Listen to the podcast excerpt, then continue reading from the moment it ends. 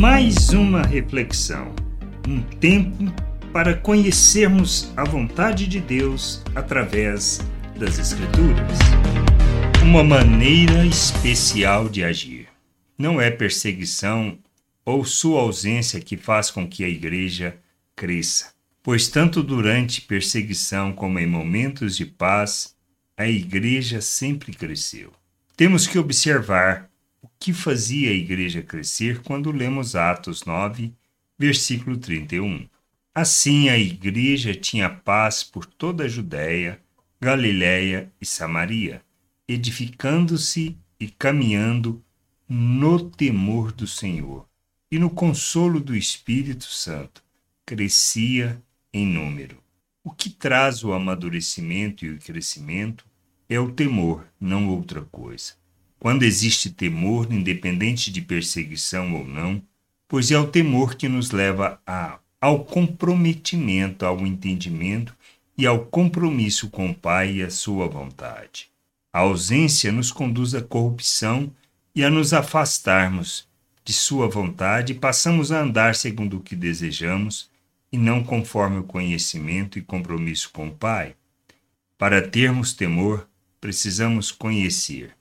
Para conhecer, temos que ter o entendimento iluminado pelas Escrituras. Para que isso ocorra, temos que ler, meditar, refletir e, assim, na dependência do Espírito, sermos conduzidos ao processo de conhecer e, conhecendo, revelamos temor quanto à Sua vontade.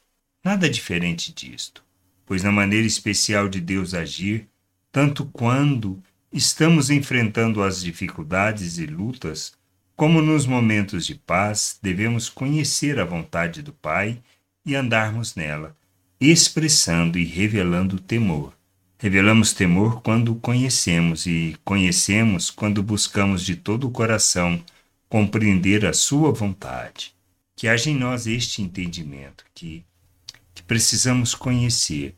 Para conhecer o Pai, precisamos ter o entendimento acerca das Escrituras e para isso precisamos reconhecer a nossa dependência do Espírito que nos conduz à compreensão de todo o querer e de toda a vontade do Pai.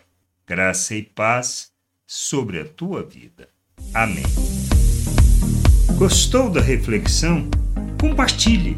Não deixe de ler as Escrituras.